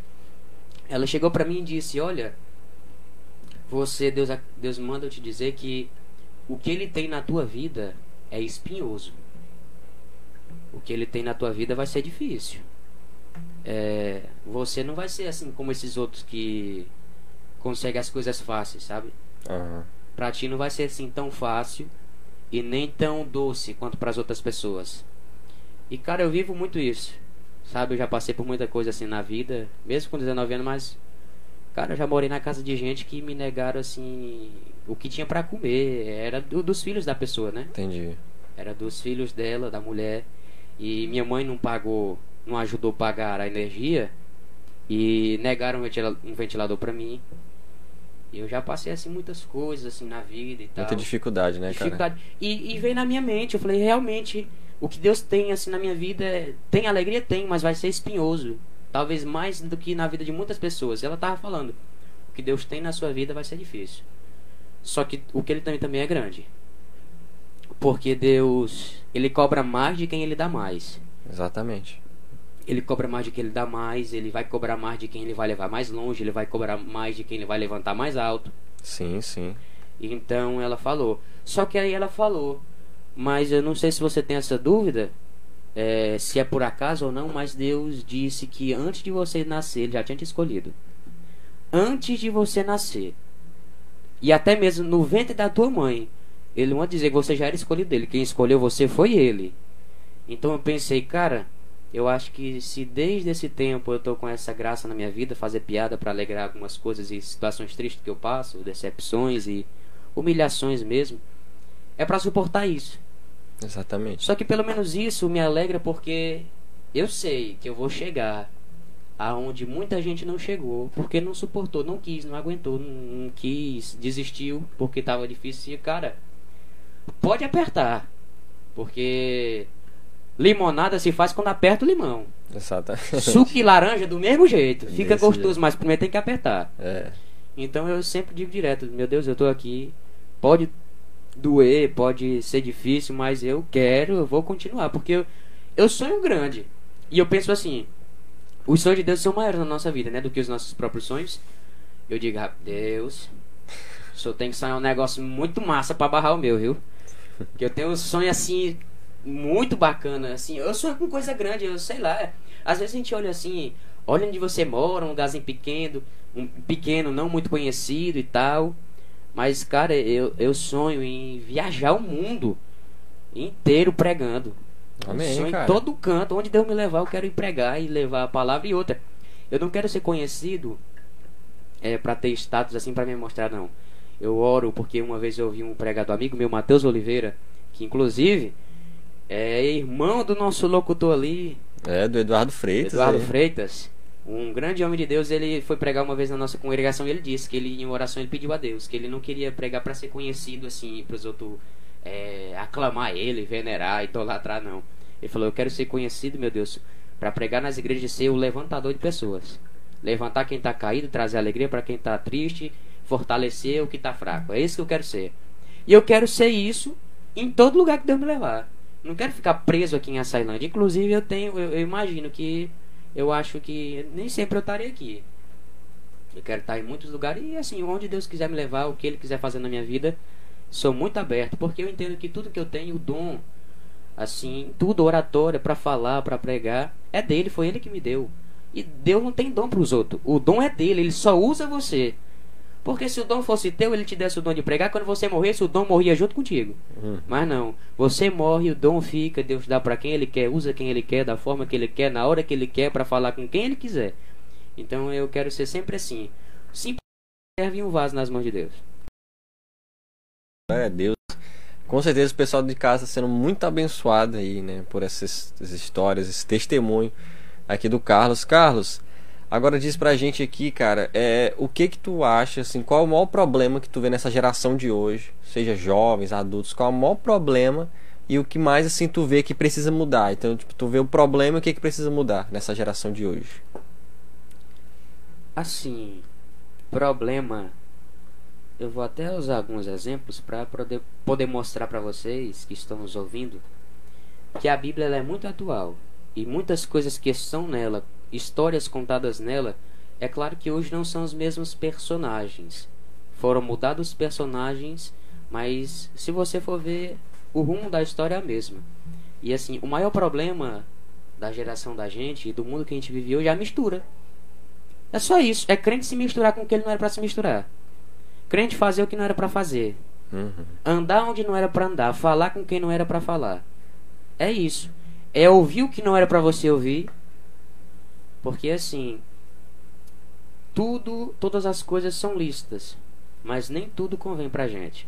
Exatamente. Então tem muitas coisas. É isso, o maior problema é crente estar se misturando, cristão está se misturando, evangélico está se misturando, quem crê em Deus e é, é denominado de qualquer congregação, assim, de igreja ou convenção, está se misturando, a gente não foi feito para se misturar. A gente tem um, uma, uma função específica. A gente é sal da terra e luz do mundo. Sim. E você sabe quais são as três funções do sal? Preservar, temperar e dar sabor. O mundo tem muitas coisas ruins acontecendo. mas ele está sendo preservado porque a igreja de Deus ainda está na terra, porque a gente é sal e sal tem função de preservar. O mundo tem muitas coisas horríveis que você vê acontecendo e que tira um sabor, tira o gosto, você olha, não, não quero ver isso, isso é muito triste. Mas o sal, que é a igreja de Deus, é o que ainda dá algum sabor aqui nesse mundo. Se tem alguma alegria nesse mundo ainda, é porque a igreja de Deus ainda está na terra. Amém, então, cara. a gente sendo sal, é isso que a gente faz, a gente dá alegria ainda para essa terra, para o pessoal ver, porque a igreja, ela é símbolo de representatividade legal de Deus na terra. Isso é a igreja. Então, é- eu acho assim que é a mistura. Porque você vê muitos jovens que uma hora ele está cantando na igreja, outra hora ele está cantando outras músicas também com outro pessoal que não é. É. Ele está fazendo alguma ministração na igreja, outra ele está dançando algumas músicas com outro pessoal que não era para fazer. Ele está pregando na igreja, outra ele está fuxicando, falando da vida da alheia de pessoas que não eram para falar. Então tem misturas, é, é o envolvimento com o pecado, o envolvimento com o erro. É um dos maiores erros da nossa geração, porque a gente entra num lugar e ao invés da gente influenciar, a gente é influenciado. Se você for para para prestar atenção, Daniel, quando ele chega na Babilônia, ele não é influenciado, ele influencia. Exatamente. Sadraque, Mesaque e Abednego, eles chegam lá, eles não são influenciados, eles influenciam. Então a gente tem que fazer a mesma coisa, a gente não tem que ser influenciado pelo ambiente que a gente está. Pela rotina e o jeito que as pessoas vivem. Ah, porque a maioria dos teus amigos bebe, você vai beber. Não, pelo contrário, sai. Não é aquela coisa de falar, não, não vou mais andar contigo, não quero olhar pra tua cara, não. É você se afastar de pouco que você vai ver que esse tipo de gente, às vezes não são nem teu amigo. Se você parar de falar, se você assim não mandar mais mensagem, você vai ver que eles também vão esquecendo. Isso é bom porque você vai vendo quem é teu amigo e quem não é. Então é isso. E eu acho assim que um jeito de você resolver isso, de, da gente mudar isso, da nossa geração melhorar, é nós começarmos a erguer a bandeira do evangelho de verdade. É a gente ser o que a gente é na igreja em qualquer lugar. É a gente falar o que a gente fala na igreja em qualquer lugar. E principalmente, o que a gente não fala dentro de uma igreja, a gente não fala lá fora. Porque o que você fala dentro da igreja pode ter certeza, é liberado para você falar em qualquer lugar. Exatamente. Mas o que você não fala lá, geralmente você não anda falando no mundo. Porque se você não fala lá, é porque lá dentro você tem um temor, que aquilo Deus não quer que você fale. Que não, que não é coisa que era para as pessoas estarem ouvindo. Então, pregue a palavra, viva a palavra, medita nela. Josué vai dizer isso, medita na palavra de dia e de noite, tendo cuidado de cumprir tudo que na lei está escrito. Então faz isso, Apocalipse 3,10 está dizendo: Como guardastes a minha palavra, eu também te guardarei da hora da tentação. Olha o que Deus está fazendo por você. É. Se você guarda a palavra dele, ele te guarda. Então, se você guarda a palavra, ele também te guarda no meio de uma geração que não quer ter nada com ele. Deus tem compromisso com quem tem compromisso com ele. Ele diz: Achegai-vos a mim, e eu vos achegarei a vós. Exatamente. É isso aí, né, cara? É até uma coisa que a gente comentou semana passada também, foi até interessante isso, né? O Eduardo também, quando eu perguntei isso, falou sobre isso. Sobre essa questão de influenciar e ser influenciado, né? Então a gente tem que deixar de ser influenciado e influenciar, né, Carlos? Então a gente tem que influenciar, a gente tem que levar o evangelho, essa luz, né? A gente tem que levar a luz para a escuridão. Então a gente tem que ser esse exemplo. E que nem tu falou, cara, é não ter vergonha. A gente muitas vezes a gente a gente faz um monte de coisa e não tem vergonha daquilo, mas na hora do evangelho a gente quer ter vergonha. Então a gente tem que inverter isso daí, né? A gente tem que começar, cara, a ter vergonha de certas coisas que a gente faz e fala, cara, isso aqui eu não vou fazer mais. E certas coisas dentro da igreja, certas coisas do evangelho, da Bíblia, da palavra, a gente começar a usar o dom que Deus nos deu, né? O dom é dele, que nem tu disse, o dom é dele, seja para dançar, seja para cantar, seja para pregar, seja para evangelizar, enfim, para ensinar, seja qual for o seu dom, você que está nos ouvindo, né? Não tenha vergonha disso. Amém? E pra gente chegando aqui, estamos chegando ao fim, né? Esse papo aqui, papo bom, que nem o Carlos falou, a gente ficaria aqui mais horas, né, Carlos, falando, muito mais horas. Mas agora, Carlos, é, como você, tu falou tudo isso do problema, como tu, você, com o, teu, o dom que Deus te deu, como é que tu pode mudar essa realidade? Quando tu fala assim, eu, Carlos, eu quero mudar isso, eu vou, me eu vou fazer isso, né? Deus vai me usar nisso para me mudar essa realidade. A primeira coisa que a gente tem que fazer para que isso possa se resolver e essas coisas melhorarem, e a principal coisa que a gente pode fazer é dar exemplo. Se você não der exemplo, você pode pregar a sua vida inteira, rasgar o rim e o fundar a cueca, igual o pastor fala. não interessa. É. Você pode pregar até descolar o rim, se você não der o exemplo, não adianta. Porque testemunho ele fala mais alto que pregação. Pregação, quem não tá te vendo, quem não te conhece, vai ver você pregando, vai ver você falando, e aí ele vai dizer, rapaz, é um homem de Deus, eu quero ser como esse cara, mas ele não te conhece, ele não sabe como é você na sua casa, ele não sabe como é você na sua família, ele não sabe como é você fora da igreja. Sim. Entendeu? Então é isso. O teu testemunho ele fala mais alto do que a tua pregação. Então se você fala uma coisa e vive outra, não adianta, você não quer mudar. Porque primeiro, mudança tem que partir de você. Se a mudança não parte de você, você não tem como mudar ninguém. Se você não é transformado, você não tem como transformar ninguém. Se você não é curado, você não tem como curar ninguém. Se você não tem base, você não tem como dar base para ninguém. Exatamente. Então é, é isso que eu posso fazer para melhorar a situação. Dar exemplo. Para alguém olhar e eu poder dizer, assim como Paulo disse, seja meu imitador. Porque eu imito a Cristo. Então, se eu imito a Cristo, aquilo que eu fizer, você pode fazer. Se eu imito a Cristo, aquilo que eu falo, você pode falar. Amém. Se eu imito a Cristo, o jeito que eu me visto, você pode se vestir. Então é isso que a gente pode fazer, porque assim, Deus mesmo diz que ele compara aquele que serve a ele, que guarda a palavra dele, como alguém que edificou a sua casa na rocha. E aquele que não guarda, que não dá exemplo, que fala uma coisa e vive outra, é como quem tem a sua casa edificada na areia. E eu vou aproveitar esse momento, talvez vai ser a parte mais dura das minhas palavras aqui, mas eu quero aproveitar que tem essas pessoas nos ouvindo, Pessoas a qual eu tenho uma admiração e um carinho muito grande, viu? A todos vocês que estão nos ouvindo agora, tirando um tempo para estar tá ouvindo uma palavra de Deus. Muito obrigado pela sua audiência. Mas eu tenho uma palavra para dizer para todos vocês que estão nos ouvindo e que vão nos ouvir, porque esse vídeo vai ficar salvo. Sim, né? sim. Então, a palavra de Deus, ela ela fere. Antes de curar, ela fere. Pode ter certeza. Ela é uma espada de dois gumes, ela entra cortando e sai cortando. Exatamente. Então, ela é dura. A palavra de Deus, ela é dura. Não vem com um evangelho modinha, facinho, que Deus é só amor, não, porque Deus é amor, mas ele também é justiça. O mesmo Deus que leva para o céu, o mesmo que bota no inferno. É esse mesmo Deus.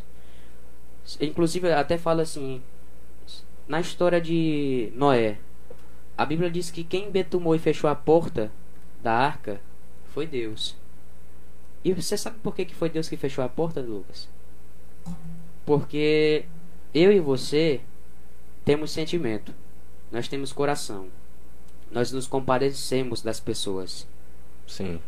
E você tem filho, eu não tenho ainda, mas eu pretendo ter, nós temos família. E se você vesse na hora que a água estava caindo, que estava inundando, que as pessoas estavam morrendo afogadas, você tinha aberto a porta para ninguém mais morrer, porque você ia ver crianças sendo levadas pela enchente. Você ia ver senhoras sendo levadas pela enchente você ia ver é, todo tipo de gente morrendo e se afogando. Porque até quem sabia nadar não ia escapar, não. Ia morrer todo mundo e morreu. Você ia abrir a porta. Mas foi Deus que fechou aquela porta para ninguém entrar mais. Deus dá oportunidade. Deus é amor. Porque Ele dá graça pra gente, é um favor imerecido. Mas o céu não é obrigatório. Só vai quem quer. Deus não é obrigatório, só aceita quem quer. E o mais certo não é nem você aceitar ele, ele que tinha aceitar, que aceitar você. Então, é isso. Foi Deus que fechou aquela porta, porque ele dá a oportunidade. Mas se a pessoa não quiser, ele não vai levar para o céu a força. Porque o céu, a Bíblia diz que ele é dado por esforço. Se você não se esforça, se você não tem essa vontade, se você não quer ir, Deus não vai te levar a força. Só vai quem quer. Então é isso. E o que eu ia dizer era o seguinte: se você diz que ama a Deus, mas não serve ele. Se você diz que ama a Deus, mas não cumpre a palavra dele. Se você diz que ama a Deus, mas tem vergonha de falar dele, eu sinto muito. Você não ama. Você não ama a Deus. Você pensa que ama. Você tem um carinho pelo que você escutou falar dele, porque ele é grandioso, porque ele é maravilhoso, porque ele opera milagre. Mas amar você não ama. Porque quem ama cuida, quem ama protege, quem ama obedece, quem ama agrada. E quem agrada a Deus, aí sim ama a Deus. Então é essa palavra que eu tenho para deixar para você como finalização das minhas palavras. Se você ama a Deus, você tem que guardar a palavra dele. Caso contrário, você não ama, você está sendo hipócrita. Você está se enganando. Amor não é assim. O verdadeiro amor ele te muda, ele te transforma. Você já parou para prestar, prestar atenção que quem ama começa a colocar a roupa que o seu amado gosta de ver? Você já parou para prestar atenção que quem ama usa o perfume que o amado dele gosta? Sim. Jesus ele é a rosa de Saron. ele tem o odor e o cheiro mais suave do mundo inteiro. E ele quer deixar você com esse mesmo odor, para quando as pessoas chegarem perto sentir que você é dele, que você pertence a ele. E é isso que vai fazer as pessoas olharem para você e mesmo sem te conhecer, vai dizer: esse aqui é crente. Esse aqui é salvo. Esse aqui serve a Deus. Ele vai olhar para você e vai dizer: Paz do Senhor, graça e paz. E você vai dizer: Oxe, você sabe que eu sou crente? Sei. Porque na sua face eu vejo um brilho diferente. Por quê? Porque você serve a Deus de verdade. Então ame a Deus não só de palavras. Ame a Deus com atitudes, porque Deus mesmo disse: tem muita gente que fala que me ama e que me serve, mas o coração está longe de mim. Então é isso. E a palavra, é por isso que eu digo, o evangelho a gente prega muito, Deus é amor. Mas ele também ele é um fogo consumidor, ele também é justiça. Então, a palavra vai ser dura, ela vai ferir. Mas o alegre, o que nos alegra, é que é a mesma que fere, é a mesma que cura. Então pode Amém. ter certeza que Deus vai ferir. Deus vai quebrar você. Você vai para a casa do oleiro. E eu, eu profetizo isso na vida de qualquer um que estiver ouvindo agora. Por mais que você esteja pensando em parar, em desistir, que esteja fraco, que você não tem força para ir para a igreja, que você já foi, nunca mais foi, ou você que nunca foi, Deus está indo aonde você está agora para tocar em você e o Espírito Santo nessa hora, pelo que você está ouvindo, ele vai te convencer que sem Jesus você não vive, sem ele não tem alegria. E você ainda hoje você vai procurar uma igreja mais perto de você para ir e aceitar o nome dele, porque a partir de hoje Deus muda a tua vida. Você vai amar ele com palavras, com sentimento, com atitude, com a sua vida e tudo que você fizer, eu profetizo nesta manhã, vai ser para a glória de Deus. Em nome de Jesus. Amém, amém. É isso. Isso aqui foi o nosso podcast Esperança com o Carlos Henrique. Carlos, mais uma vez, obrigado, cara. Obrigado por estar aqui nesse papo. Né? E agora, para encerrarmos aqui, né? Nós, nós, toda vez que a gente chama alguém aqui, a pessoa tem o direito né, de pedir uma música. Então agora tu vai pedir uma música pro DJ Bruno, ele vai colocar, né? Estamos encerrando agora nosso segundo bloco aqui com o podcast Esperança com o Carlos, em que ele vai continuar aqui ainda, né? Vai continuar ainda aqui participando aqui do programa. Mas é isso, né? Quem quem ficou aí ouvindo, né? A gente vai depois vai estar tá salvo aí a live, vai poder ouvir tudo completo. Se tudo der certo aqui a câmera hoje abençoar, nós vamos depois colocar no YouTube. Então é isso, Bruno. Qual é a música que você quer pedir pro Bruno? Rapaz, já que nós estamos aqui no momento de descontração, já tivemos palavra de Deus, eu quero que todos vocês se alegrem e vejam mais ou menos meu gosto eclético. Eu sou mais do movimento. É, né? eu gosto da alegria mesmo, da pisada, aquela coisa alegre. Mas com tudo que tem a palavra de Deus no meio. Então, Coloca pra gente ouvir aí, meu considerado. É, quem te viu, quem te vê. Banda Som e Louvor. Pronto, e é isso. Lançamento, inclusive. Opa, opa, pô, o Bruno vai colocar aqui. Então estamos encerrando aqui nosso podcast Esperança.